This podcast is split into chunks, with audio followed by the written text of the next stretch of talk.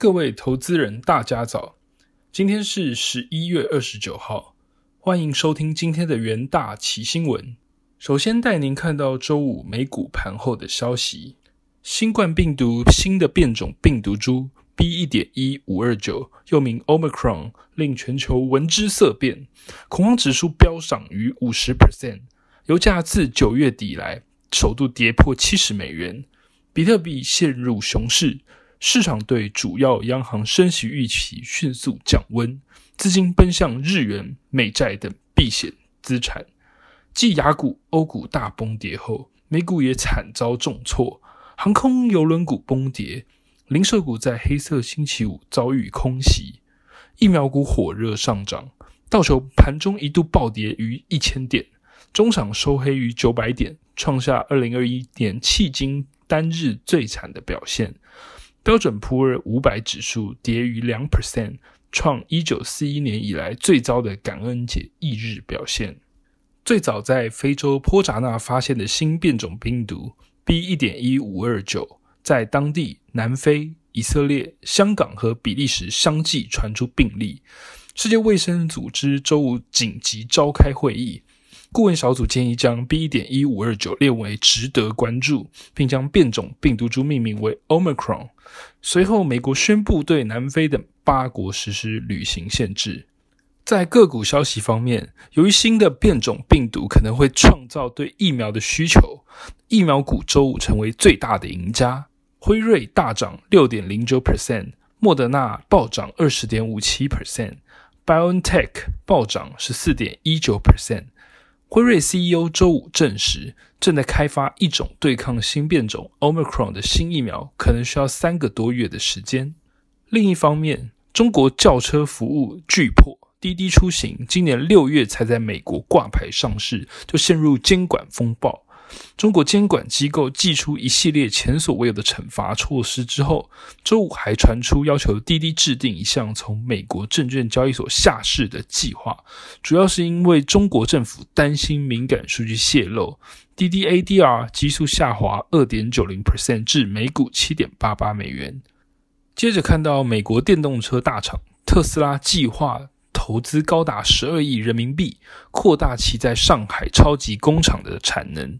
上海市政府企业环境信息公开平台讯息显示，扩产计划将于十二月展开动工，计划在二零二二年四月完成，但产能将提高多少，目前仍然是未知。特斯拉中场下跌三点零五 percent 至每股一千零八十一点九二美元。接着看到华尔街对新一波新冠变种病毒疫情分析的看法。首先，新变种病毒带来的威胁非同小可，因此投资人在周五的时候重整的整个投资组合是再自然不过，因为中间存在大量的不确定性，不利股市表现。此外，新的变种病毒可能会打击经济复苏。而且此次全球央行将没有足够的空间采取行动，他们无法同时对抗通货膨胀和促进经济成长，他们必须做出选择。然而，Capital Economics 首席经济学家 Neil Sharing 表示，现在说新变种病毒对全球经济构成的威胁到底有多大，还为之过早。过去几年市场学到的教训是，造成大部分经济损失是为应对。病毒而施加的限制，而不是在病毒的本身。关键问题在政府将如何来应对新变种，以及新变种对目前疫苗的逃逸程度，因为这会导致国家医疗保健系统承受压力。在国际新闻方面，世界卫生组织警告各国勿对 Omicron 仓促行动。WHO 于周五展开紧急会议，警告全球领袖不要对来自新型新冠变种病毒 Omicron 做出下意识的反应、仓促行动。但为了防堵 Omicron 入侵，美国等多国仍然是祭出旅行限制。WHO 表示，初步证据表明，由于 Omicron 经过高度突变。其传染力可能远超 Delta 变异株，且现有疫苗的保护力有限，需要数周的时间才能了解该变种如何影响疫情诊断、治疗以及疫苗研发。目前，全球多国对非洲多国实施入境限制。周五，俄罗斯、加拿大、爱尔兰、土耳其、挪威以及欧盟成员国陆续实施入境限制，美国也跟进。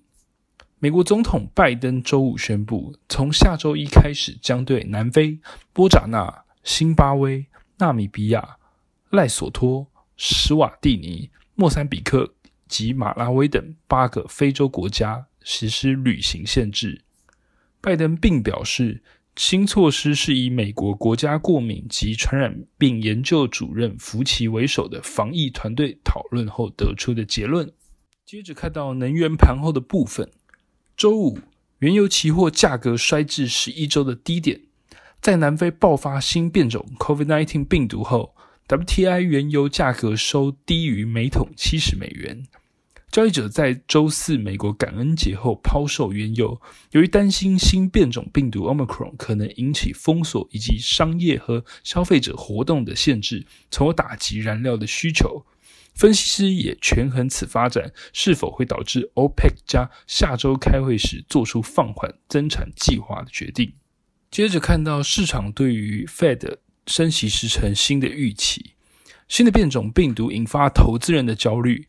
美国十年期公债周五出现去年三月疫情爆发初期至今单日最大涨幅，市场对全球央行升息压住改变。